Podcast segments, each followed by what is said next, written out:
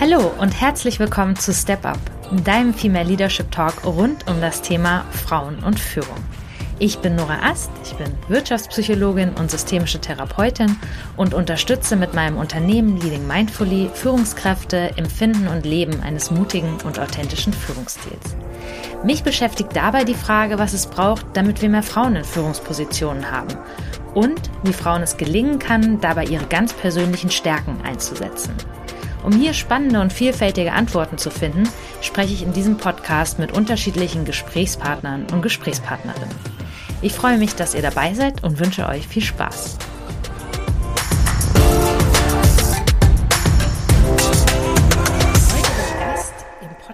Ist Annette von Wedel. Annette ist Inhaberin des Beratungsunternehmens Annette von Wedel Consulting und seit Ende 2019 Vorsitzende des Vorstands des von ihr gegründeten Vereins Female Vision. Zuvor war sie bei der Deutschen Bahn in verschiedenen Führungsfunktionen tätig, zuletzt als Leiterin der Personalstrategie und bis 2018 Leiterin Diversity Management mit direkter Berichtslinie an den Vorstand Personal. Mit ihrer umfangreichen Expertise liegt ihr beruflicher Schwerpunkt darauf, Vielfalt in der Arbeitswelt zu fördern und die dafür notwendigen Veränderungen von Organisations-, Führungs- und Arbeitskultur anzustoßen. Mit der Anfang 2019 von ihr gegründeten Initiative Female Vision e.V. hat sie eine Plattform geschaffen, die mit einem vielfältigen Angebot an Veranstaltungen und Workshops Menschen vernetzt, ermutigt und befähigt, mehr Weiblichkeit, mehr Female Leadership in die Welt zu tragen und verkrustete patriarchale Strukturen aufzubrechen für eine Welt auf Augenhöhe, unabhängig von Geschlecht, Alter, Herkunft oder sexueller Orientierung. Vor diesem Hintergrund zählt Annette von Wedel zu den Initiatoren des BMAS Forschungsprojektes KIT Künstliche Intelligenz im Dienst der Diversität. Das Projekt entwickelt seit drei Jahren einen transparenten, partizipativen und vor allem diversitätsgerechten Prozess für die Einführung von menschenzentrierter IT und KI in Unternehmen. Und Annette war an der Erarbeitung der zweiten Ausgabe der KI-Normungsroadmap beteiligt und wird als deutschsprachige Algorithmenexpertin im Bereich Zivilgesellschaft auf der Liste von Reframe Tech der Bertelsmann Stiftung geführt. Herzlich willkommen, Annette. Danke, ich freue mich. Wir werden uns heute vertiefen in das Thema KI. Richtig, richtig spannend. Ich habe mit mir selber gehadert. Inwieweit muss ich mich im Vorwege in dieses Thema einarbeiten? Oder lasse ich das lieber, damit ich ganz viele neugierige, unwissende Fragen stellen darf, ähm, die vielleicht auch die, die ZuhörerInnen hier so stellen würden. Ähm, ja, warum müssen wir uns über das Thema KI und Female Leadership unterhalten. Lass uns doch mal ganz hart da kurz einsteigen, ähm, bevor wir dann auch auf dich noch weiter gucken. Ja, sehr gerne. Ähm, also wir müssen uns mit KI, wobei ich eine kurze Einschränkung machen würde. Wir, wir reden immer über KI, ähm, aber eigentlich müssten wir über algorithmische Entscheidungssysteme reden weil ähm, eine KI, äh, ein algorithmisches Entscheidungssystem ist dann eine KI, wenn sie selber lernt und, und eigenständig ähm, äh, anfängt, sich weiterzuentwickeln. Und, ähm, und die meisten äh, Systeme, mit denen wir es zu tun haben, die, die, da läuft immer der gleiche Prozess ab. Da findet keine Veränderung statt. Also wenn A, dann immer B. Und ähm, deshalb ähm, ist, ist immer, man, man redet über KI, aber häufig ist es gar nicht KI, also ist es nicht etwas, was, was lernt und sich weiterentwickelt. Es ist einfach eine, eine Anwendung, die einem, einen bestimmten Auftrag immer wieder im, in, in der gleichen Art und Weise abarbeitet. Und ähm, so, aber das vielleicht auch erstmal zur Einordnung, ähm, weil, weil immer da so viel drüber geredet wird ähm, und äh, man dann das Gefühl hat, das ist ganz was Kompliziertes, aber es ist im Grunde gar nicht so kompliziert. Ähm, äh, und äh, es bestimmt eben mehr und mehr unseren Alltag. Ähm, und zwar nicht nur, weil ähm, ich irgendwelche Warenprozesse äh, digitalisiere ähm, und oder oder Instandhaltungsprozesse oder Produktionsprozesse äh, digitalisiere, sondern äh, zunehmend wir auch unsere Arbeitsprozesse digitalisieren.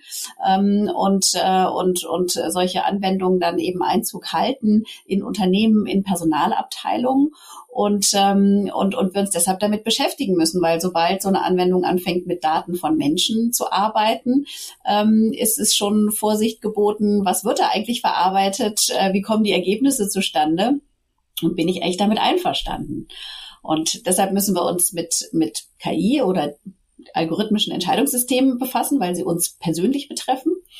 Ähm, und wir müssen uns ähm, mit, mit Female Leadership äh, befassen, weil ähm, wir in einer Zeit leben, die in einer großen, also eine große, wir, wir spüren ja an allen Ecken und Enden, dass, dass wir uns verändern müssen als Gesellschaft, dass ähm, die Art und Weise, wie wir miteinander leben und arbeiten, ähm, an den Punkt gekommen ist, wo, wo wir eigentlich uns in eine Sackgasse verrannt haben, sowohl in der Art, wie wir wirtschaften, die reine Orientierung an, an, an, der, an der letzten Marge, ähm, ähm, der Verbrauch von Ressourcen, als ob es äh, noch irgendwo eine zweite Erde gäbe. Und ähm, wir, wir brauchen noch andere Qualitäten, ähm, äh, andere Werte in, in dieser Welt, in dieser Arbeitswelt, äh, aber auch Welt insgesamt. Und das sind weibliche Qualitäten. Und ich sagte auch ganz bewusst äh, weibliche Qualitäten, die dann auch weibliche Führung ausmachen, die nicht automatisch immer nur gleich was mit dem Geschlecht zu tun haben sondern das sind Qualitäten ähm, und, und Werte, auf die Dinge im, im Sinne des großen Ganzen zu gucken ähm, und nicht nur im Sinne der kurzfristigen Maximierung des eigenen Erfolges. Und ähm, dieses sorgende, fürsorgliche Element viel stärker in unser Handlungsspektrum aufzunehmen und, ähm, und das eben im Sinne der Zukunftsfähigkeit äh, von uns Menschen äh, für eine lebenswerte für eine lebenswerte Zukunft äh, äh, in dieser Gesellschaft, aber auch als Gesellschaft hier auf der Erde. Das ist im Grunde ein ganz großes Thema. Und, ähm, und deshalb ist es wichtig, sich mit den beiden Themen zu befassen. Bei dem einen zu verstehen, worüber reden wir da, wo muss ich hingucken? Und bei dem anderen sich bewusst zu werden, dass eine kulturelle Veränderung ähm, auch äh, einen Fokus auf Werte bedarf, die möglicherweise etwas stiefmütterlich behandelt wurden. Ah, ja, okay. Also wir steigen ähm, in das Thema KI gleich auch nochmal tiefer ein, ähm, was ich jetzt schon mal soweit verstanden habe und was mir auch bewusst ist, es geht um Entscheidungssysteme, die natürlich von Daten gefüttert werden und da geht es dann im weitesten Sinne, aber das gucken wir dann gleich noch an, darum, möglichst alle Perspektiven mit abzubilden. Und dann eben auch die, die weibliche und die Werteperspektive. Und ähm, ich finde auch dieses, diese weiblich konnotierten Werte, das, das sage ich, davon spreche ich auch äh, selbst immer. Hast du in deiner Tätigkeit ähm, schon mal, also hab, du warst ja auch Diversity ähm, Managerin, habt ihr da ein Modell gehabt? Habt ihr da, was sind eigentlich diese weiblichen Werte? Sind die irgendwo beschrieben? Sind die irgendwo ist das immer so aus so einer Intuition raus, ja, das ist das Fürsorgliche. Was ist das für dich? Das, das macht mich gerade, äh, das, da bin ich gerade neugierig, weil ich das auch immer so sage, ja, die weiblichen Werte. Ich aber noch nie irgendwie mit so einem, also rein wissenschaftlich so ein Modell gearbeitet habe, so das sind sie. Wie äh, hast du da, ist das auch bei dir im Verständnis intuitiv oder hast du da irgendwie, hast du ein Modell, das ich noch nicht kenne? Also zu sagen, es gibt die weiblichen äh, Qualitäten, ähm, das wäre das wäre vermessen. Aber es gibt sozusagen eine Möglichkeit, sich anzunähern. Wir haben das getan, äh, indem wir ein Summit veranstaltet haben. Das war schon im Herbst 2020, weil wir gesagt haben, wenn wir als Female Vision mehr Weiblichkeit in die Welt bringen wollen, was heißt denn das dann eigentlich? Also genau die Frage, die du dir stellst. Ja, was, was, was heißt denn das? Was sind denn das für Qualitäten? Und wir sind zu dem Punkt gekommen, dass wir gesagt haben, wir müssen vielleicht mal raus aus dem Kopf. Also aus dem Kopf heraus würde man vielleicht auch gleich ein paar Dinge aufschreiben. Hm, lass uns doch mal reingehen ins, ins Gefühl und, und in Resonanz gehen mit Weiblichkeit und haben uns äh, Menschen eingeladen, ein Feldenkreislehrer, Tänzer, mit denen wir gearbeitet haben, immer unter der Perspektive Weiblichkeit. Und das war auch spannend, weil natürlich, wir reden über Weiblichkeit und wir tanzen, das, das löst auch erstmal eine ganze Menge stereotype Vorstellungen aus. Gerade in einer Welt, die so sehr das Gefühl hat, es gibt eigentlich nur einen Verstand, mit dem ich entscheide. Und dabei haben wir eigentlich einen ganzen Körper, mit dem wir wahrnehmen äh, und sehr viel mehr Sinnesorgane, mit denen wir, mit denen wir in Resonanz gehen können. Und, ähm, und deshalb das durchzuhalten, einen Tag mal auf, mit dem Körper zu arbeiten und darüber in Resonanz zu gehen, welche Impulse kommen mir da zum Thema Weiblichkeit. Und dann haben wir die gesammelt am nächsten Tag und haben die geordnet und, ähm, und sind auf neun ähm, Qualitäten gekommen. Und ähm, wenn du magst, kann ich die auch mal vorlesen. Ja, gerne. Ich hatte den richtigen Riecher, irgendwas. du hast da irgendwas Strukturiertes, ähm, aber was ja auch schön ist, was nicht nur äh, rein kognitiv ist. Ja, gerne. Genau. Also und äh, also das ist der Wert Austausch, im Austausch sein, in Interaktion sein, so alles, was dazu gehört, aufeinander zugehen, in Verbindung kommen. Also das unter der Überschrift Austausch, das ist das Thema Verbindung.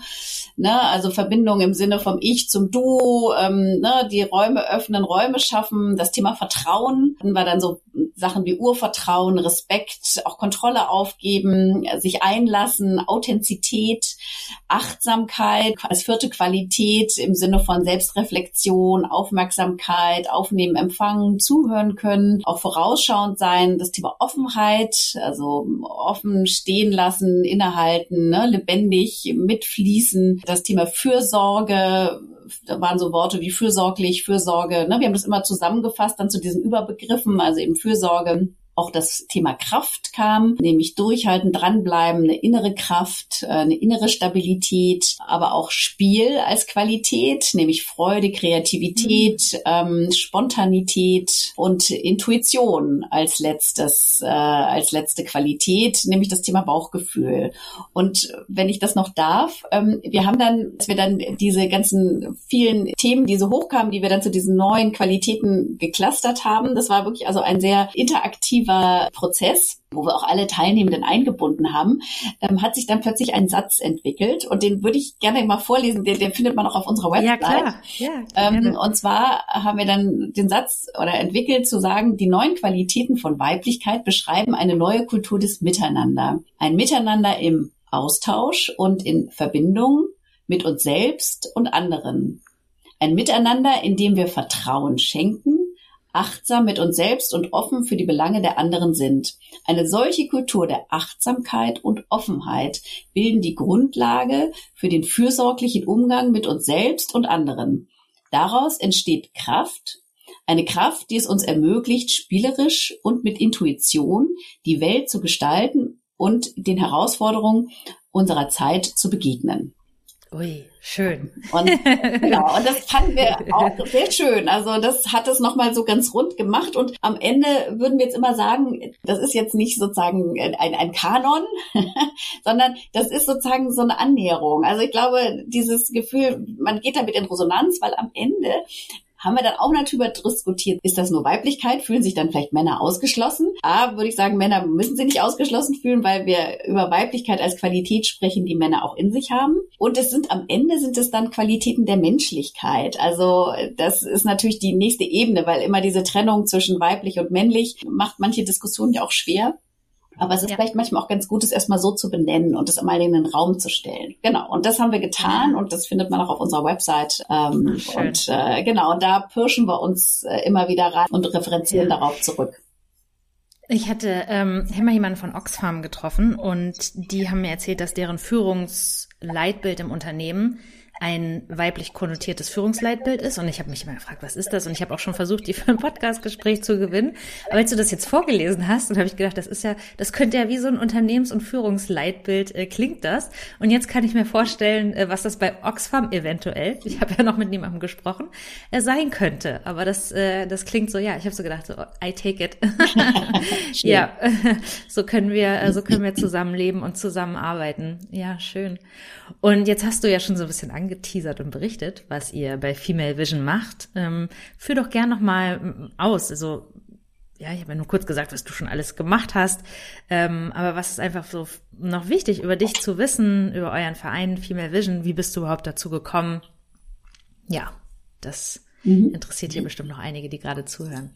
Ja, ähm, wie bin ich dazu gekommen? Ich bin im Grunde dazu gekommen über das Unwohlsein äh, der vieler Diskussionen, ähm, die dann auch noch sehr stark getriggert durch die Diskussion 2018, 100 Jahre Frauenwahlrecht ähm, und, und Podiumsdiskussionen, wo ähm, dann immer wieder auch selber von Frauen mit äh, dann so gegrübelt wurde, wie, was müssen wir jetzt eigentlich noch für Frauen tun, damit das besser klappt, damit man mehr Frauen in Führung hat und mehr Frauen in Verantwortung.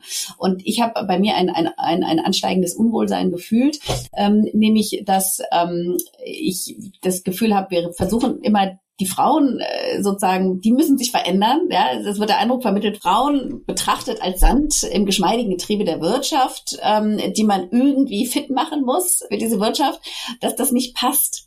Also, dass wir Frauen auch Menschen sind und wir im Grunde den Scheinwerfer nicht auf die Frauen legen müssen, sondern auf die Rahmenbedingungen und die Spielregeln, die eben, die einer sehr patriarchalen, sehr männlich und durch Männlichkeit auch geprägten Welt sind, wo, wo Frauen qua ähm, Geschlecht eben, weil eben Weiblichkeit sehr stark Frauen auch zugeschrieben wird, ob man das will als Frau oder nicht, in dieser männlichen Welt so ein, so ein Störfaktor sind oder zumindest eben da nicht so reinpassen in, in, in viele Vorstellungen und eben auch nicht das Interesse da ist, sich in so bestimmte Wettkampf-Auseinandersetzungssituationen äh, ähm, zu, zu, zu begeben und es deshalb nicht darum geht, die Frauen zu verändern, sondern zu gucken, wie verändern wir eigentlich, die Rahmenbedingungen, innerhalb derer wir leben und äh, innerhalb derer wir arbeiten.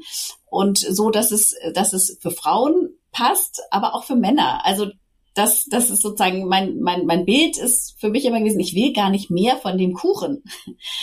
Ja, ich will kein größeres Tortenstück von diesem bestehenden Kuchen. Ich will eigentlich einen neuen Kuchen backen und am liebsten mit, mit Männern gemeinsam, ähm, weil ich glaube, wenn wir jetzt von diesen Qualitäten, die ich da auch eben ja auch mal vorgelesen habe, viel mehr in unserem Alltag, äh, Führungsalltag, auch Lebensalltag integrieren, dann, dann schafft es eine Atmosphäre, die auch für Männer angenehmer ist und, und nicht nur für Frauen. So. Und ähm, also das war diese Grundidee, also mal den Scheinwerfer woanders hinlenken. Und dann habe ich aber auch gemerkt, ich möchte den Scheinwerfer äh, dahin lenken, wo das ist, was ich mir wünsche und nicht das, was ich nicht mehr haben möchte. Ich möchte mich nicht an dem abarbeiten, was ich nicht gut finde, sondern ich möchte das sichtbar machen, was ich mir wünsche, um, um so eine, so eine Sehnsucht äh, zu kreieren, so ein, Pull-Faktor. Ähm, ne? Also ein bisschen zu sagen, guck mal da am Horizont, da und es gibt auch schon Beispiele. So könnte es aussehen. Und, und dann hatte ich dieses Wort Female Vision in meinem Kopf. Also diese eine Vision zu entwickeln oder heutzutage redet man viel über Narrative, ähm, ein Narrativ zu entwickeln äh, für eine Welt auf Augenhöhe, eine Welt mit mehr Weiblichkeit, eine, eine, eine Vision aus weiblicher Perspektive. Das ist im Kern die Idee von Female Vision. Und da habe ich dann Mitstreiterinnen gefunden, ähm, und diese Idee, ein Summit zu organisieren, konnte dann in 2019 auch stattfinden, im Grunde aus dem Nichts. Ähm, auch so im Sinne von viel mehr Leadership-Qualitäten war für mich auch eine spannende Erfahrung, weil ich im Grunde immer dachte, ich habe eigentlich nicht das Geld, mir fehlt das Team, ich weiß gar nicht, wie ich diese Idee, die da in meinem Kopf ist, ähm, in die Welt bringen kann. Und es ist passiert. Ja, das ist auch ganz spannend, dieses äh, nicht zu denken, ich brauche erst ganz viel Geld, dann kann ich die Dinge machen, die ich tun will. Ich brauche erst die wichtige Position. Äh, nein, wenn ich meinem Herzen folge und äh, mich die Dinge in die Welt bringe, die mir wirklich wichtig sind und die, die mir so stark ähm, mich so begeistern, dann gelingt es auch andere dafür zu begeistern und dann gelingt es auch die Rahmenbedingungen zu schaffen, ähm, damit so etwas stattfinden kann. Und, ähm, und dann der Summit, da bin ich nochmal neugierig, der dann 2019 erstmals stattgefunden hat. In, also in welchem Rahmen hat der stattgefunden? Wer war da dabei? Wie groß war das? Was, ja, also wie hast du es aufgezogen? Genau, also das hat, war eine Veranstaltung, die fand im November 2019 statt. Das war ganz schön, weil das war ja 30 Jahre ähm, Wiedervereinigung ja, passte irgendwie ganz schön, ne? wenn man sagt, wir wollen was verändern, ähm, wir wollen ähm, eine Transformation, ne? also Ideen entwickeln, wie man diese Veränderung aktiv äh, betreiben kann, weil das war auch die Idee dieses Summits, ähm, Menschen einzuladen, die was verändern wollen, weil wir kein Erkenntnisdefizit haben, sondern wir haben eher ein, ein Handlungsdefizit. Also wir wollen sozusagen Menschen ermutigen, ihre Fackeln anzuzünden und sichtbar zu machen und hatten unterschiedliche Workshops, ähm, hatten Menschen gewonnen, die in unterschiedlichen Bereichen Bereichen tätig sind, als Trainer, ähm, aber auch aus, aus Werbeagenturen ähm, ähm, und eben auch eine, die auch dann Female Vision mitgegründet hat, Rosmarie Steininger, die eine IT-Firma in München hat, die, die ja dann auch mit die Idee gegeben hat für das KIT-Projekt, auf das wir wahrscheinlich auch noch kommen, die, die ähm, sich eben über ihre Firma äh, mit Algorithmen und Transparenz äh, beschäftigt hat und die eben sozusagen jeweils aus ihrer Perspektive äh, einen Workshop angeboten haben, ähm, was könnte man denn jetzt konkret tun, um äh, sozusagen so eine Vision zu entwickeln. Und das war unheimlich attraktiv. Also wir hatten 100 Teilnehmerinnen, ähm, auch ganz spannende, ähm, sehr, also sehr viele Frauen, aber auch Männer. Ähm, schon auch immer interessant, sobald irgendwo Female steht, ähm, fühlen sich Männer eben leider häufig nicht angesprochen. Auf der anderen Seite haben wir gesagt, wir müssen das Thema Female positionieren und wir müssen auch dazu stehen, dass es um Weiblichkeit geht. Und wir nehmen eben dann auch die Männer mit, die auch Interesse haben und es gibt sie. genau. Und ähm, also von daher war das ein, ein wirklich ähm, eine, eine sehr energiegeladene Tagesveranstaltung hm, die eben auch ganz viele Ergebnisse, was wir uns auch gewünscht hatten. Also der Wunsch war ähm, nicht nur darüber zu reden und ähm, und zu sagen, man könnte, man müsste, man sollte, sondern wirklich aktiv zu werden. Und also aus diesem Summit heraus hat sich ja auch das Female Vision Podcast entwickelt auch auf unserer Webseite zu sehen. Ähm, da haben sich drei Frauen kennengelernt, die kannten sich vorher nicht, die hatten auch vorher nichts mit Podcasts zu tun und die haben gesagt, Mensch, wir müssen doch mal auch Frauen, interessante Menschen sichtbar machen und lass uns doch mal versuchen einen Podcast und wollten eigentlich nur zwei, drei Folgen machen und daraus sind insgesamt 33 Episoden geworden. Und eben auch unser Forschungsprojekt hat sich auch daraus entwickelt. Also es hat wirklich reiche Frucht getragen und es war gerade noch vor dem Lockdown. Ein paar Monate später ähm, hätte das so gar nicht mehr stattfinden können. Ja, also das klingt total attraktiv. und kann man, also was, was macht ihr jetzt noch? Habt ihr noch weitere Summits dann wahrscheinlich durch, ähm, durch die Covid-Pause dann ähm, eher nicht gemacht? Also was kann man sich bei euch engagieren? Kann man mitmachen oder organisiert ihr Dinge und dann kann man gucken, ob man da teilnimmt? Also was, genau. was macht ihr jetzt gerade? Was ist so, was sind eure Wirkungsfelder jetzt gerade aktuell? Also ein großes Wirkungsfeld auch unserer, unserer Vereinsarbeit sind, ist, ist die Mitarbeit in, in, in Forschungsprojekten. Und da ist eben gerade dieses äh, Projekt ähm, Künstliche Intelligenz im Dienst der Diversität ähm, ein, ein, ein wirklich auch großes Projekt, wo wir, das wir mit initiiert haben und was wir als Konsortialpartnerin begleiten und wo meine Co-Vorständin Katja Anklam und ich auch beide auch ähm, aktiv selber mitarbeiten. Das, das nimmt auch einiges an Kapazitäten, aber bietet auch immer mal wieder die Bühne, ähm, um, um aus unserer Community ähm, Menschen einzuladen. Und deshalb Community ist ein gutes Stichwort. Wir haben eine, eine kostenlose Online-Community, äh, wo man sich anmelden kann und wo wir regelmäßig News verschicken, ähm, weil wir eben ähm, entweder auf Veranstaltungen hinweisen, die wir selber machen oder die wir selber spannend finden.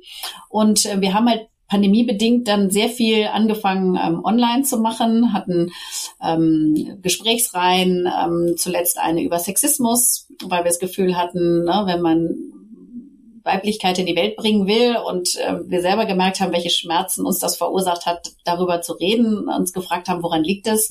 Und es liegt eben daran, dass es eben nicht nur eine Geschlechterhierarchie gibt, äh, ähm, sondern eben auch eine Wertehierarchie und, und das ganz stark getriggert wird durch sexistische Vorstellungen und Stereotypisierung von Weiblichkeit und damit von Frauen und dass man da mal hingucken muss was sehr schmerzhaft ist und auch unangenehm ist. Ähm, aber es ploppt ja auch immer wieder hoch in der Welt. Also Sexismus äh, ist auch im Jahr 2023 immer noch sehr präsent.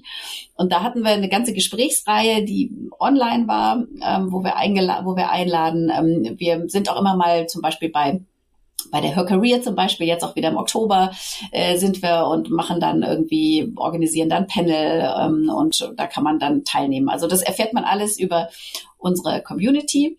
Und ähm, ähm, genau, also deshalb Veranstaltungen, ähm, Vorträge, Impulse ist sozusagen eine Säule. Die Community, wo man sich auch untereinander vernetzen kann, ist eine andere und eben Forschungsprojekte, da Themen voranbringen, das ist, das ist eine dritte Säule und ähm, wir experimentieren aber viel. Ähm, Katja Anklam und ich ähm, empfinden uns als Rapid Prototyperin. Wir haben eine Idee und wir machen, setzen das auch immer relativ schnell um.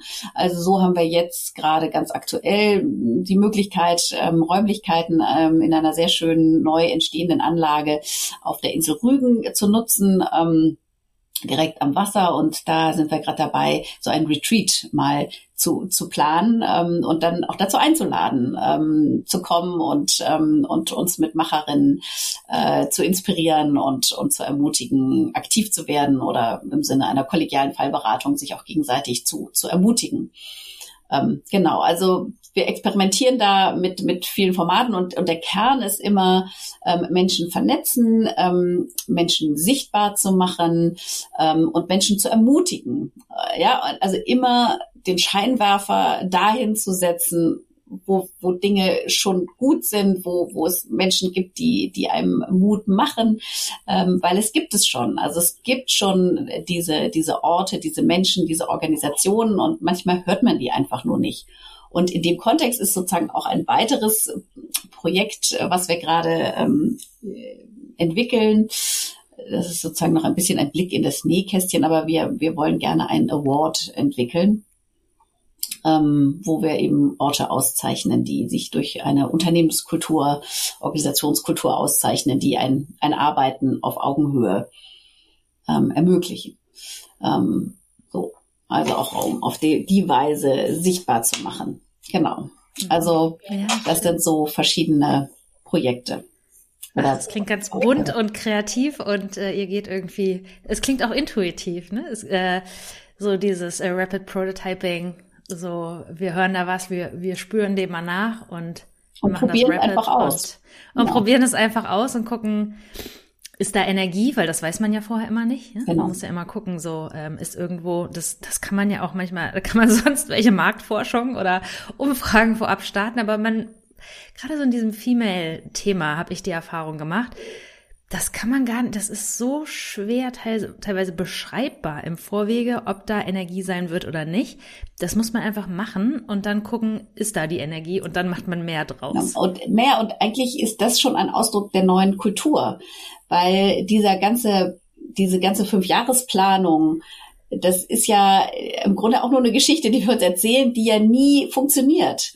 Ja, also ja. das ist ja auch nur sozusagen eine Fiktion, dass ich jetzt irgendwas in fünf Jahren plane, zumal ich das meistens plane mit den Erfahrungen aus der Vergangenheit, die, ja, also wer wusste, dass eine Pandemie kommt? ja, äh, ja wer hat vermutet, dass wir plötzlich einen Krieg in Europa haben mit all dem, was das bedeutet für Energieversorgung, Inflation und so weiter. Also das heißt, das ist immer schon eine Fiktion gewesen, dass ich irgendetwas planen kann. Und wenn wir über Resilienz reden, ja, dann ist es ja genau das, mit den Veränderungen mitzugeben und nicht an etwas etwas festzuhalten, was gar nicht mehr funktioniert. Und ähm, den Mut zu haben, quasi ins Leere zu gehen und den Mut zu haben, ähm, den Mut zur Lücke äh, zu haben, ist im Grunde eine Qualität, äh, die wir für die Zukunft ganz dringend brauchen.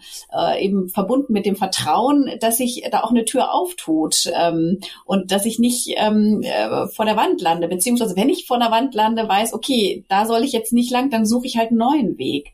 Und ähm, und ich glaube, das steckt da drin, weil zum Beispiel dieses Forschungsprojekt, dieses wirklich große Forschungsprojekt, was wir da ähm, 2019 angeschoben haben und was dann 2020 gestartet ist, wir hatten, für das hatten wir nur eine Woche Zeit, um uns überhaupt drum zu bewerben, so einen Projektantrag abzugeben. Und mit dem Wissen, was ich heute habe, hätte ich damals gedacht, das geht gar nicht. Eine Woche reicht überhaupt nicht. Ja, das ist am Ende ein, ein, Forschungsprojekt mit einem Volumen von drei Millionen Euro über diese drei Jahre ähm, mit acht Konsortialpartnerinnen. Ähm, und das, die Grundstruktur und, und die, die Partnerinnen haben wir in dieser einen Woche zusammengesammelt mit allem, was für so einen Antrag dazugehört. Ja, und deshalb zeigt es so eine gewisse Unerschrockenheit, ähm, ist dann auch ne, auch so sagen, ich mache das jetzt einfach, auch wenn ich eigentlich keine Chance habe, ich nutze sie. Ähm, und mit der Erfahrung, dass dann, wenn Dinge sein sollen, wenn der Zeitpunkt der richtige ist für etwas, wenn ein Thema gerade gerade dran ist und aus irgendeinem Grund man selber die Person ist oder die Organisation ist, die die die das voranbringen kann, dann klappt auch so etwas scheinbar Unmögliches, ja, dass man innerhalb von einer Woche einen Projektantrag äh, abgibt für ein riesiges Projekt. Ähm, was, was eigentlich ähm, so nüchtern betrachtet völliger Wahnsinn ist. Ja. So, ja, deshalb cool. mit dem, mit dem, mit der Ermutigung äh, denken wir, da üben wir uns selber, unsere Komfortzone mhm. immer wieder zu verlassen Schön. und können auch nur andere ermutigen, weil, weil das ist die Qualität, die wir, also wir sehen das ja auch, die, ja. die Themen, die wir lösen müssen auf dieser Welt, die lassen sich nicht automatisch mit dem Wissen der Vergangenheit ähm, ja. lösen. Und da mutig. Genau, ist, ist die Ja, ich bin ja auch Resilienztrainerin und gebe äh, Resilienztrainings für Führungskräftinnen. Ja. Und äh, frage dann auch immer am Anfang, warum benötigen Führungskräfte in dieser Welt Resilienz? Und da hast du äh, so eine richtig schöne Antwort drauf gegeben. Vielleicht schneide ich dann am Ende aus diesem Podcast noch diesen Schnipsel aus und nehme dich dann immer noch mit in meine Trainings und sag, guck mal, ja, hier ist nochmal eine wunderbare, hier ist nochmal eine wunderbare Zusammenfassung. Sehr gerne. Schön. Ja, dann lass uns doch mal über eben dieses Projekt sprechen. Ähm, über euer KI-Projekt und ähm, vielleicht kannst du einfach noch mal ein bisschen Rahmenfakten geben und dann steige ich mit ganz vielen neugierigen Fragen ein. Ja, also die ähm, die die das Projekt äh, hat zum Ziel, einen Prozess zu entwickeln. Also das Projekt heißt ja künstliche Intelligenz im Dienst der Diversität, ja. Und ähm, und deshalb ähm, beschäftigt sich dieses Projekt mit mit algorithmischen Anwendungen, die etwas mit Daten von Menschen machen. Ja, nur dann ist das Thema Diversität spielt eine Rolle, nämlich bei der Frage, wie geht so eine Anwendung mit Diversität um? Diskriminiert die? Ähm, verzerrt die? Ähm, sozusagen im Sinne von Diversität und ähm, wie kann man mit Diversität, mit der mit Diversität als Strategie ähm, so eine digitale Anwendung besser äh, also transparenter ähm, und und äh, und fehlerfreier und damit auch auch besser machen, auch besser akzeptabel für eine Organisation. Und, ähm, und das ist sozusagen der Kern, um den es uns mit dem Projekt geht. Und wir haben eben einen Prozess entwickelt, den sogenannten KIT-Prozess, in einem ähm, Verfahren, äh, in, in so einem experimentellen Verfahren auch. Also wir haben äh, wir sind nicht dahergekommen und gesagt, wir kennen den Prozess und den erklären wir euch jetzt, sondern wir haben den Prozess mit Praxis, mit Unternehmen, die im Konsortium sind, ähm, in der Praxis erprobt. Also wir haben immer auch im Grunde Rapid Prototyping. Wir haben überlegt, okay, wie müsste das jetzt ablaufen? Und dann haben wir das in dem Unternehmen, ähm, was im Konsortium beteiligt ist, ausprobiert, weil das waren oder sind vier Unternehmen, die eben jeweils auch eine digitale Anwendung einführen einmal um Beraterteams zu matchen, eine andere Firma, um äh, den Vertrieb äh, zu optimieren ähm, oder eben ähm, so ein, ein, drittes Projekt wiederum, um so ein Einstiegs, so eine Art Mentoring, Einstiegsprogramm, die Leute zusammen zu matchen für Neueinsteiger, die, die sozusagen einen, einen erfahreneren Buddy an die Seite bekommen und, ähm, und, und sozusagen über so einen Algorithmus miteinander verknüpft werden. Und Annette, jetzt ähm, war das für mich wie so ein Abstract, äh, der über einer äh, äh, Forschungsarbeit steht. Und jetzt würde ich ganz gerne in die einzelnen Dinge mal reinpflücken und als äh, KI-Newbie ähm, das nochmal alles genauer verstehen. Ja? Genau. Ähm, vielleicht können wir einmal nochmal sagen, also KI, hast du am Anfang gesagt, ist ein Algorithmus, der Entscheidung, ich weiß nicht mehr genau, was du gesagt hast. Ich wollte es mir eigentlich aufschreiben, habe ich aber nicht. Ähm, also sag doch nochmal ganz basic, was macht KI? Also was hat zum Beispiel KI auch mit Big Data zu tun? Ähm, Machine Learning, also so nochmal ganz, ganz basal, was ist, was ist KI? Also im Kern ist KI ein, ein algorithmisches Entscheidungssystem.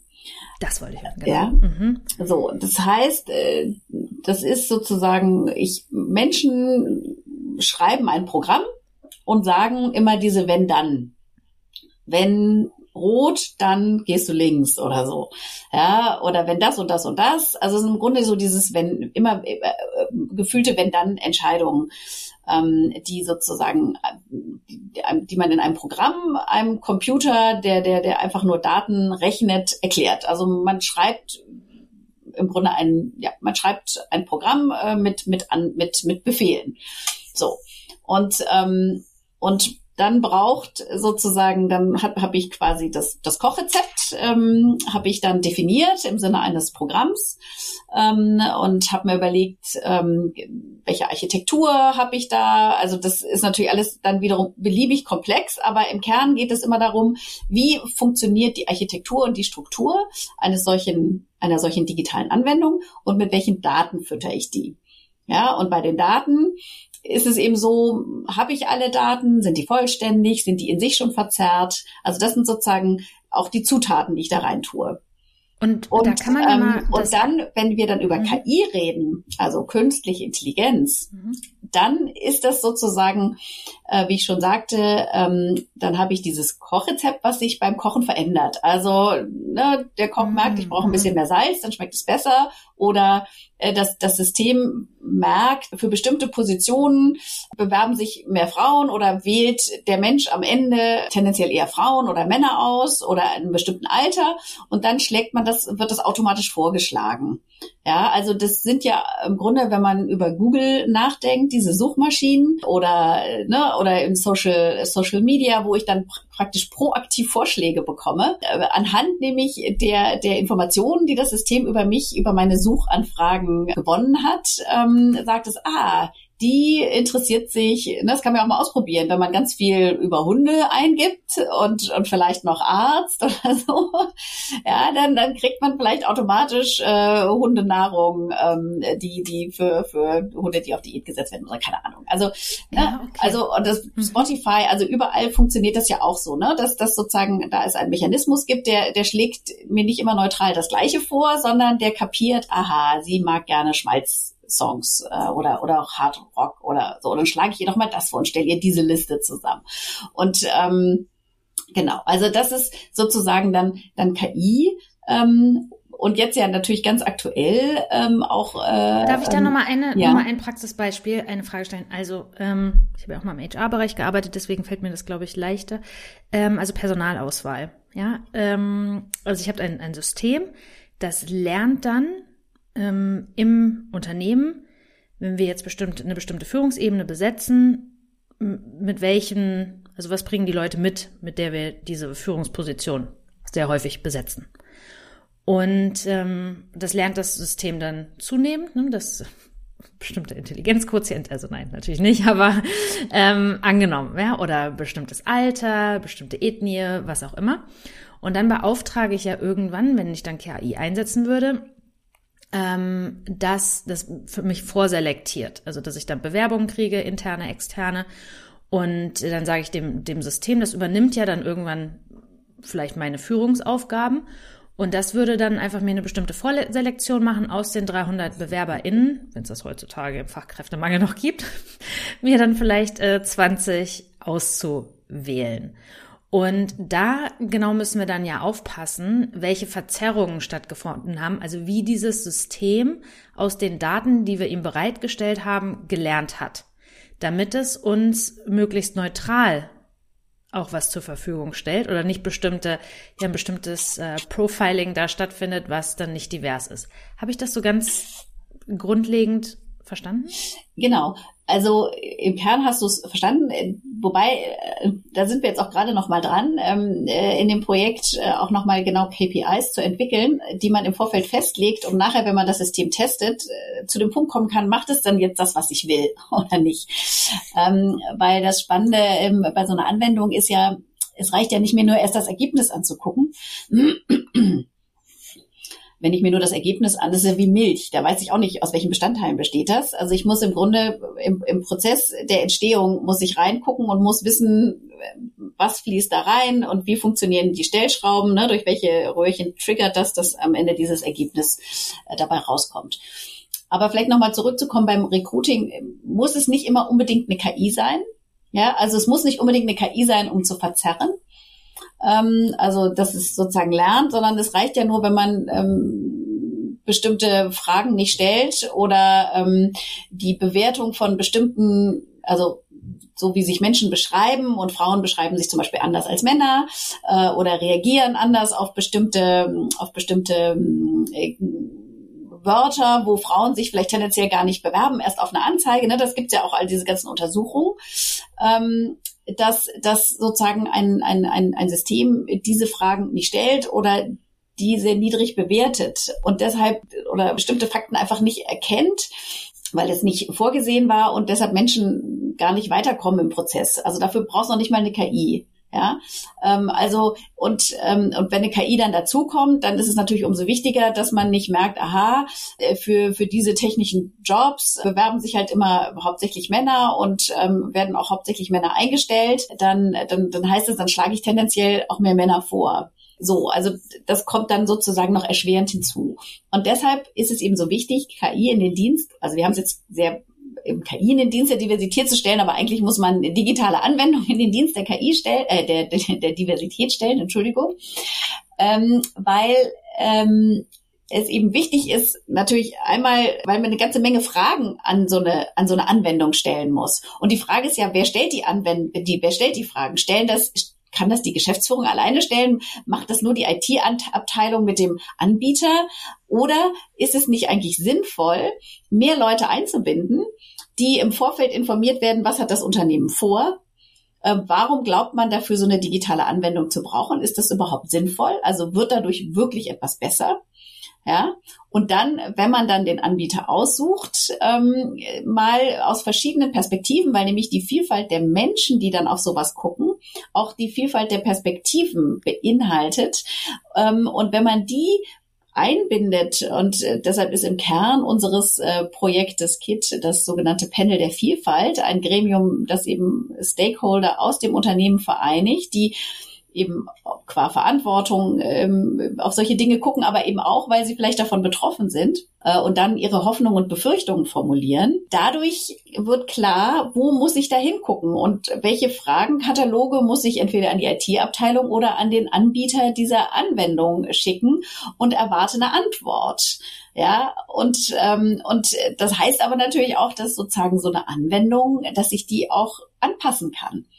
Und das können auch nicht alle Anwendungen. Und da muss sich auch was verändern. Und was für unser Projekt sehr, sehr hilfreich war, ähm, ist, dass gerade auf europäischer Ebene ähm, ein EU AI Act ähm, verhandelt wird, ähm, weil man nämlich erkannt hat, ähm, dass, dass, dass man, wenn man sobald man mit Daten von Menschen arbeitet, man eben aufpassen muss, dass, dass eine, eine Anwendung nicht diskriminiert und äh, dass es da europäische Rahmenbedingungen braucht, ähm, eine Regelung, die äh, einmal die kontrolliert, die solche Anwendungen herstellen, aber auch die, die sie anwenden und äh, verbunden damit gewisse Transparenzpflichten äh, und eben auch die Pflicht nachzuweisen, dass am Ende auch immer noch mal ein Mensch drauf guckt, ja, dass ich nicht ähm, einen Bewerbungsprozess äh, so automatisiert habe, mh, hm, dass kein Mensch am Ende mehr drauf guckt, welche Leute habe ich denn als eingestellt und und ist das eigentlich das, was ich mir wünsche? So, also das ist das eine, was wir, weshalb wir dieses Projekt so entwickelt haben, auch und auch diesen Prozess eben ganz nah an einem Software Entwicklungsprozess, um eben keinen zusätzlichen, nicht zu viel zusätzlichen Aufwand zu schaffen, sondern an den Punkten, in denen man bei so einer Einführung äh, sowieso bestimmte Dinge anguckt, eben diese Aspekte von Vielfalt, ähm, von Verzerrung, von Diskriminierung, ähm, von ethischen Fragestellungen äh, mit einbindet. Und da möchte ich noch mal auf einen Punkt von dir zurückkommen, ja. weil du mhm. äh, gesagt hattest, ähm, will ich, dass man nicht diskriminiert. Also es könnte ja sein, dass eine Firma ne, sich eine Strategie gesetzt hat, Diversity-Strategie, mehr Frauen zu rekrutieren, dann kann es sein, dass es richtig ist, wenn man die Anwendung so kalibriert, dass tendenziell Frauen bevorzugt werden. Ja, das wäre ja dann auch eine Disk auf eine Weise eine Diskriminierung, aber das ist, wenn man das transparent macht und sagt, warum man das tut, ja, also eine, dann ist es eine bewusste Entscheidung. Das ist, dann ist es nichts, was unbewusst passiert, sondern wo man ganz bewusst sagt, das wollen wir. Und das Spannende ist, und da mache ich gleich einen Punkt, wir haben erlebt, dass dieser, dieser Prozess, dieser Kit-Prozess, den wir entwickelt haben und die Anwendung in den Unternehmen eine, wie so ein trojanisches Pferd ist. Also, weil es ist auf der einen Seite zwingt man das Unternehmen nochmal drüber nachzudenken, ah, was ist eigentlich unsere Diversity-Strategie? Also wenn wir keine Verzerrung und Diskriminierung wollen, was wollen wir dann verhindern? Also was wollen wir eigentlich? Ja, was wir verhindern wollen? Ja, also haben wir da irgendwie eine Strategie? Haben wir da Zahlen? Haben wir uns da irgendwas überlegt? Ups. Ja, und dann das zweite, wenn ich so ein Panel der Vielfalt zusammensetze, mh, hm, die Vielfalt der Belegschaft, wie vielfältig sind wir eigentlich? Ja. Und dann das dritte ist ein kultureller Impuls. Ich, ich muss plötzlich Transparenz schaffen ähm, bei einer bei einem Projekt, was ich eigentlich lieber schnell und still und heimlich äh, eingeführt hätte, um dann allen zu sagen, so so machen wir jetzt das Recruiting oder so findet jetzt Führungskräfteentwicklung statt. Ähm, und jetzt muss ich im Vorfeld habe ich da vielleicht auch nervige Diskussionen, die vielleicht auch Prozesse verlangsamen. Ähm, und, und das muss man erstmal, ist auch ein, eine Unternehmenskultur, nämlich eine Frage ähm, von Partizipation und Transparenz. Ist das schon die Kultur, die wir haben? Dann fällt mir das leicht. Wenn das eigentlich bislang nicht, wenn es eine sehr hierarchische Kultur ist, dann, dann ist das auch ein schmerzhafter Prozess. Und man denkt, das kostet viel Geld und sieht immer nicht, dass man am Ende vielleicht Geld spart, weil, weil die Leute dann auch das akzeptieren, mit so einer Anwendung auch leben und sich nicht dagegen auflehnen oder die nicht boykottieren. Ja, cool. Und jetzt habe ich ganz viele Fragen. Thema Führungskräfteentwicklung hast du gerade so als ein Anwendungsbeispiel genannt. Da habe ich mich nur gefragt, ähm, wie kann ich denn in der Führungskräfteentwicklung KI einsetzen? Im Grunde ist das ja wie so eine Art internes Recruiting-Tool auch. Ja. Okay. Ja? Mhm. Ähm, ja. Also und ich Wer wird in welche Führungskräfteentwicklungsprogramme aufgenommen? Wen selektieren wir dafür? Genau, du hast du hast ja zwei Ebenen. Du kannst einmal ähm, gibt's da auch so so Skill Matrix, also wobei das manchmal auch ein bisschen spooky ist, so dieses Gefühl, weißt ich habe da so ein Cockpit und dann gucke ich, äh, welche welche Fähigkeiten hat jemand und wo braucht jemand vielleicht noch ein bisschen Training und Entwicklung. Ähm, aber im Grunde ist schon die Idee, du kannst so Entwicklungspfade aufzeigen und kannst gucken, wie flankiere ich das mit ähm, nochmal irgendwo ein Projekt hier oder ein Training da und ähm, hast dann sozusagen so eine Skill-Matrix hinterlegt und äh, öffnest aber im Grunde auch eine Plattform, wo ähm, wo freie Stellen, also wenn ich jetzt zum Beispiel in meinem Team oder muss ich eine Führungskraft äh, nachbesetzen, ähm, dann, dann, dann kann ich quasi auf das, den gesamten Pool im Unternehmen zurückgreifen. Ja, und äh, wenn alle da eingespeist sind, alle mit ihrer Vita, alle mit ihren Skills, äh, mit ihren Kompetenzen, mit ihren Bewertungen, ähm, dann, dann bin ich nicht mehr nur darauf angewiesen, dass mir der Herr X die Frau Y vorschlägt. Ähm, und ich bin im Grunde als Mitarbeiterin und als Mitarbeiter auch nicht darauf angewiesen, dass die Personalabteilung mich da vielleicht jetzt auf dem Schirm hat, ähm, sondern ich werde aktiv angesprochen oder ich kann mich auch aktiv ähm, um Stellen bewerben. Ja, ja voll, so. voll interessant. Habe ich, hab ich verstanden. Ich habe äh, sogar selber mal so Projekte im Unternehmen geleitet, wo Profile hinterlegt werden sollten, also wo jeder Mitarbeitende, also das war dann nicht Big Data, also das wäre dann ja, wir greifen automatisch darauf zu, weil das eh im System ist.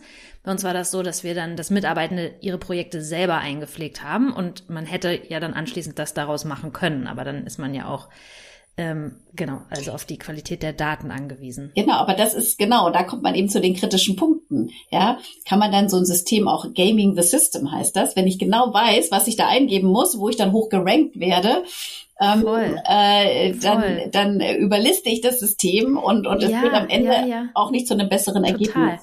Ja. ja, weil was nämlich total krass war, war nämlich, dass die amerikanischen Kollegen, weil es, glaube ich, in der amerikanischen Kultur einfach mehr gesetzt ist, einfach diese Profile viel Grund äh, grundlegender, viel gründlicher, mit viel mehr Stuff gefüttert haben.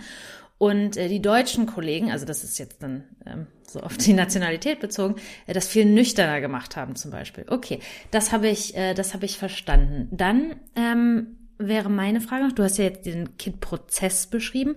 Könntest du den einmal anhand ähm, eines Beispiels, zum Beispiel wie das die Zusammensetzung dieses Beraterteams, ähm, aufzeigen, an welchen Stellen ähm, greift dieser Prozess ein, so wie du es beschrieben hast? Also wenn man das mal nochmal so ein bisschen praktisch verstehen mhm. möchte, kannst du das kurz beschreiben? Ja, der, der greift äh, im Grunde in dem Moment ein, dieses, wo das Unternehmen sich entscheidet, wir wollen ähm, in Zukunft äh, unsere Beraterteams ähm, durch eine KI in dem Fall sogar ähm, zusammensetzen lassen. Also idealerweise eine Kundenanfrage kommt, das System äh, liest das ein, was will der Kunde und dann ähm, macht das System einen Vorschlag ähm, für, für das optimale Projektteam. So.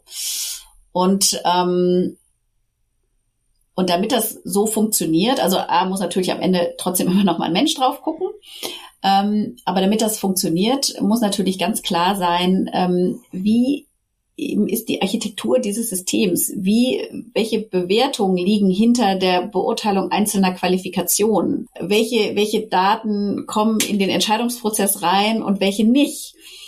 Ja, und, ähm, und welche fallen, welche welche fallen raus oder wo habe ich vielleicht unvollständige Daten, wo müsste ich Profile noch ergänzen, damit ich wichtige so Experten nicht aus, aus dem Radar verliere oder es am Ende dazu führt, dass ich solche Silo-Karrieren mache, weil da habe ich zweimal in einem Immobilienprojekt gearbeitet, jetzt bin ich Immobilienexpertin und komme immer nur noch in Immobilienprojekte. Und vielleicht wollte ich das gar nicht und musste nur in dieses Immobilienprojekt, weil halt gerade nichts anderes da war und äh, will da eigentlich raus, ja. Und, und wie weit berücksichtigt so ein System auch solche, solche Entwicklungswege und, und, ne, und, und auch, dass man eben möglicherweise vielleicht fachlich äh, nicht der, der oder die Beste ist, aber von, von anderen Skills, äh, die man braucht. Und wie kalibriere ich das? Und das sind schon sehr komplizierte Prozesse, die man natürlich einmal vernünftig technisch umsetzen muss, aber die man in dem, in dem Moment, wo das System dabei ist zu entstehen, trifft sich eben dieses Panel der Vielfalt und stellt all diese Fragen. Ja, stellt all diese Fragen im Sinne von Hoffnung und Befürchtung.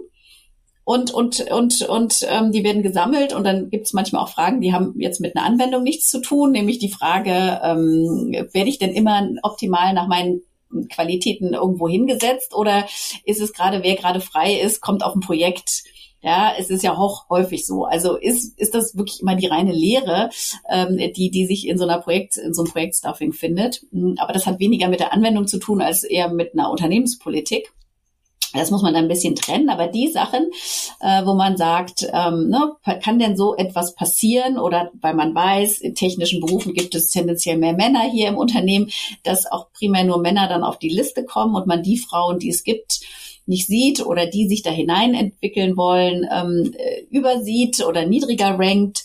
Also so, und all diese Hoffnungen und Befürchtungen, die, die sammelt man dann in diesem Panel der Vielfalt und gibt es dann an die IT-Abteilung, wenn die das selber entwickeln, so ein Tool, oder an den Anbieter, der das macht, und erwartet dann Antwort, ähm, an welchen Stellen man gucken muss. Und dann muss man sich ähm, im nächsten Schritt, wenn man weiß, okay, an der Stelle wäre das relevant, muss man dann eben anfangen, solche KPIs zu formulieren Mm, und auch festzulegen, in welcher Range, wenn man nachher die Ergebnisse hat, also wenn man so eine Testanwendung hat, ne, es ist ja immer so, man legt erstmal die die Bedingungen fest, also die Nutzeranforderungen, dann kriegt das die IT-Abteilung oder der Anbieter, muss die umsetzen, äh, muss gucken, ähm, wie das geht. Oder wenn es nicht geht, muss man wieder in eine Diskussion einsteigen, aber mal angesetzt, ähm, die sagen, ja, kriegen wir hin, dann spuckt das System ein Ergebnis aus. Und das muss man dann wiederum abgleichen mit den KPIs, die man sich gesetzt hat.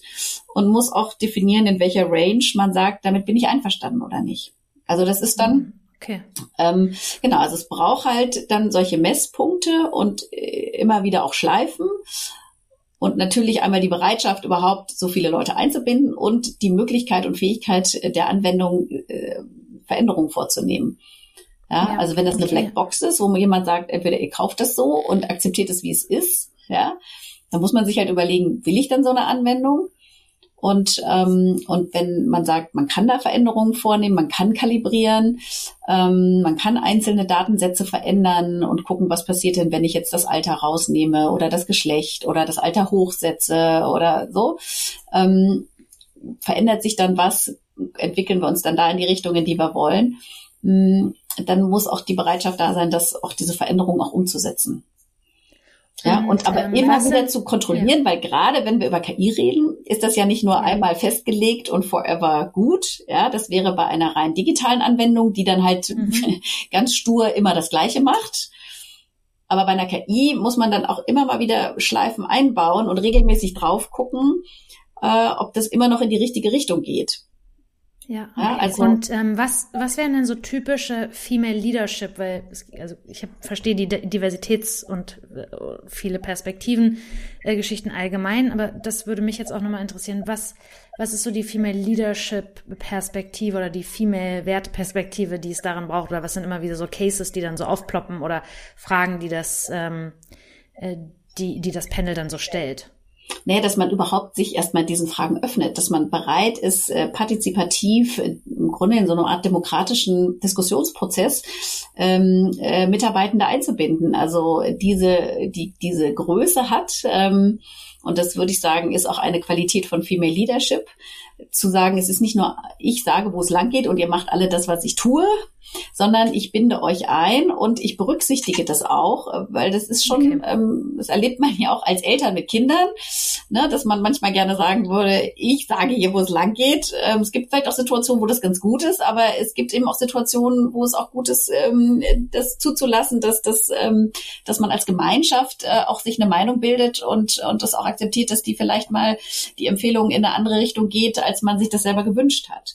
Also, okay, also der Prozess an und für sich. Dass man den Prozess ähm, an und für sich zulässt, äh, dass man diesen unternehmenskulturellen Impuls, der das bedeutet, willkommen heißt und wertschätzt ja. ähm, und auch dafür wirbt, ähm, äh, sich damit auseinanderzusetzen und im Grunde auch die Weitsicht hat, mh, hm, zu erkennen, dass ich vielleicht kurzfristig ein bisschen mehr Zeit brauche, kurzfristig vielleicht auch ein bisschen mehr Geld ausgebe oder vielleicht auch etwas nicht tue, was ich eigentlich wollte und mir da vielleicht eingestehen muss, dass ich da falsch lag aber ich langfristig ganz viel gewonnen habe im Sinne von Zufriedenheit ähm, äh, der Mitarbeitenden, äh, im Sinne von Loyalität zum Unternehmen und auch äh, dann der Kosten, die ich dadurch spare, dass ich nicht eine wahnsinnig aufwendige Anwendung habe, die keiner nutzt oder ähm, die, die ähm, völlig in die falsche Richtung geht und die ich dann irgendwann wieder einstelle. Also da gibt's, glaube ich, ganz viele ähm, große Investitionen in Unternehmen, die getätigt wurden, die, die dann irgendwann still und heimlich wieder eingestellt wurden, weil, weil, weil sie nicht funktionieren funktioniert haben oder weil keiner sie genutzt hat oder weil der Widerstand so riesig war,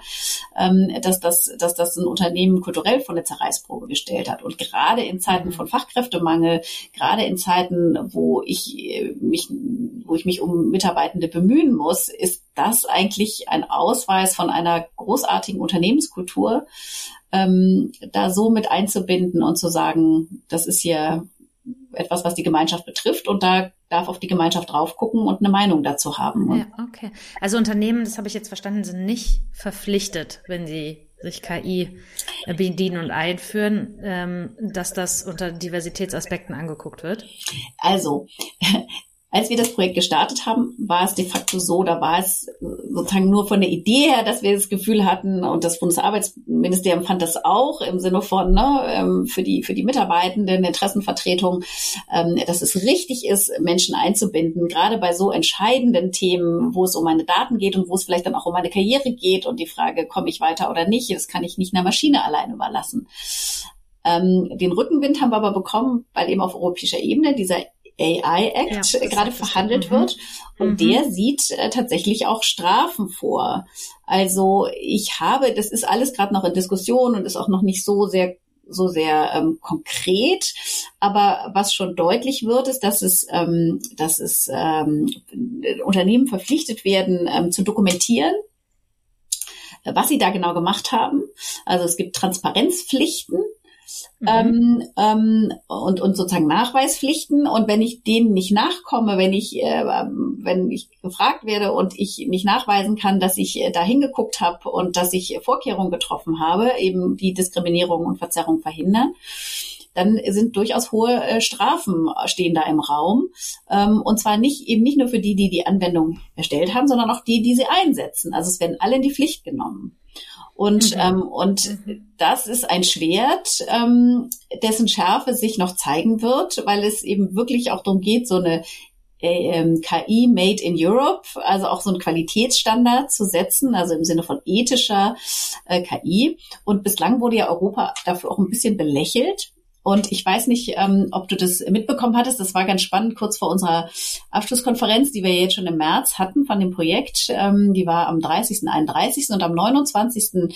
abends ähm, wurde öffentlich ein Brief aus dem Silicon Valley von ein paar großen Unternehmen unterzeichnet, unter anderem Elon Musk ähm, die ein Moratorium gefordert haben. Ähm, und zwar macht doch mal sechs Monate halt mit KI-Entwicklung. Wir müssen eigentlich im Grunde erstmal Spielregeln festlegen. Da passieren gerade Sachen rund um diese GPT-Technik, ähm, äh, die da droht was aus dem Ruder zu laufen und dann fängt da wirklich an, äh, fangen die Computer an, mit sich selber zu reden und ähm, Texte und Themen zu produzieren. Das ist ja gerade diese Chat-GPT-Textproduktion, äh, die dann wo dann keiner mehr beurteilen kann, wo sich dann Fake und Real so vermischt, dass man das nachher nicht mehr auseinander dividieren kann.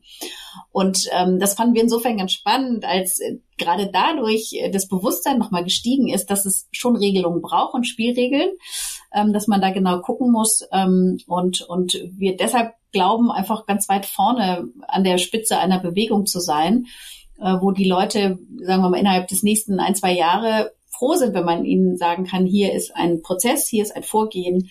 Wenn du die Schritte tust und das dokumentierst, dann hast du zumindest ähm, schon mal gewissen Transparenzpflichten Rechnung getragen.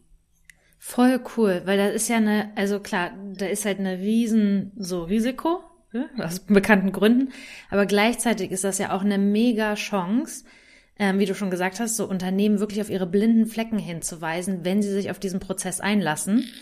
Und ähm, dadurch, also wir wissen ja, wie biased wir Menschen in unseren Entscheidungsstrukturen, Prozessen sind.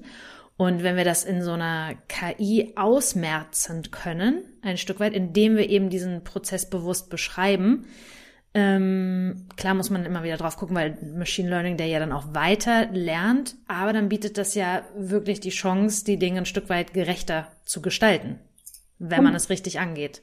Genau, und, und deshalb, das ist eigentlich ein ganz schöner Schluss, Bogenschluss zurück zu Female Vision. Ne, wenn wir sagen, wir wollen Rahmenbedingungen und Spielregeln ähm, verändern für eine Welt auf Augenhöhe, dann, äh, dann findet das eben nicht nur in der realen Welt statt, sondern auch in der digitalen Welt. Ja. ja? Die ist menschengemacht und auch da müssen wir genau hingucken ähm, und, und müssen mitreden, müssen uns einmischen und, ähm, und das ist eben mit dem Projekt jetzt ähm, ein, ein, ein, ein, ein, ein, eine Handreichung, ein, ein erstes konkretes ähm, Angebot, ähm, damit gut umzugehen. Ja, schön. Und Annette, da eine allerletzte Frage, und zwar, wenn ich jetzt als Unternehmen ähm, auch an solchen Systemen gerade arbeite und ich will mich da beraten lassen, würde ich mich dann an euch wenden oder gibt es schon Beratungsinstitute, die das machen? Also an wen muss ich mich wenden, wenn ich meinen Prozess auf Diversitätsaspekte ja, hin untersuchen, beleuchten möchte. Ja, das ist ganz spannend. Wir sind ja ein Forschungsprojekt, ähm, was endet. Und deshalb sind wir gerade auch in Diskussionen, wie kann das weitergehen, wie können wir das verstetigen. Wir denken gerade über die Gründung einer Kit Academy nach wo man eben genau ähm, solche Angebote, weil wir haben im, im Kontext des Projektes auch, auch Schulungen entwickelt. Also wir haben eine ganze Menge an inhaltlichem Material entwickelt, was im Grunde danach schreit, ähm, auch in die Praxis zu kommen. Aber das geht wie gesagt, natürlich nicht im Rahmen eines Forschungsprojektes. Also deshalb gibt es einmal diese Überlegung einer Academy, äh, wo wir bestimmte äh, Dinge bündeln. Ähm, und wir haben natürlich, äh, weil wir auch also uns verpflichtet haben oder im Rahmen des Forschungsprojektes die Ergebnisse auch zu dokumentieren und auch der Öffentlichkeit zur Verfügung zu stellen. Es gibt auf unserer Webseite kit-prozess.de gibt es das Kit-Handbuch ähm, digital und, ähm, und da werden die einzelnen Prozessschritte beschrieben. Da sind auch Tools und Handreichungen hinterlegt. Also theoretisch, ähm, das ist jetzt noch nicht 100 Prozent final, weil wir noch bis Ende September Zeit haben, äh, bis das Projekt dann vollständig beendet ist. Also das heißt, für so einen ersten Blick und so einen ersten Eindruck sich zu verschaffen, sind ähm, Organisationen und Unternehmen herzlich eingeladen, einen Blick in dieses Handbuch zu werfen. Und theoretisch sollte man dadurch auch in der Lage sein, sehr selbstständig diesen Prozess zu durchlaufen. Aber genau, weil wir aber auch wissen, dass, dass es immer gut ist, wenn, wenn man jemanden hat, zumindest der sowas moderiert, denken wir eben gerade drüber nach, äh, wie man das äh, auf geeignete Füße stellt, ähm, äh, um da ein Angebot machen zu können, weil die Nachfrage, die wird kommen, da sind ja. wir auch ganz sicher. Ja, ja, super. Ja, spätestens wenn es so ein richtig handfestes Compliance-Thema auch eventuell wird. Naja, ja, oder vielleicht ja, sogar etwas, okay. ne, was zertifiziert ja. wird. Ähm, also im Moment im Rahmen des Projektes haben wir ja so eine ja, Selbstaudit ähm, entwickelt, indem man bestimmte Auditfragen beantwortet und dokumentiert, mhm. das dann eben nachweisen kann. Aber perspektivisch hm, gibt es vielleicht sogar ein Fremdaudit oder sogar ein Zertifikat vom TÜV. Kit proved. ja, Kid proved. Okay, ja, cool, richtig spannend. Also ich habe richtig viel gelernt. Danke, dass du da so umfassende Einblicke ähm, ermöglicht hast und dich, dich meinen Fragen, meinen nicht wissenden Fragen gestellt hast. Ähm, toll, ja. Danke dir, Annette. Danke dir für deine tollen Fragen, weil am Ende geht's ja immer auch gar nicht darum, dass man alles weiß, sondern dass man neugierig ist und, und nachfragt. Und das ist das Schöne an so einem Format und das ist das Tolle an deinen Fragen. Dadurch kommen bei einem selber auch immer noch mal Denkprozesse in Gang. Danke dir. Wenn euch die heutige Folge gefallen hat, würde ich mich riesig freuen, wenn ihr dem Podcast oder dieser Folge eine Bewertung dalasst. Das hilft uns, damit noch mehr Menschen von dem Podcast erfahren und diesem so wichtigen Thema Female Leadership lernen können.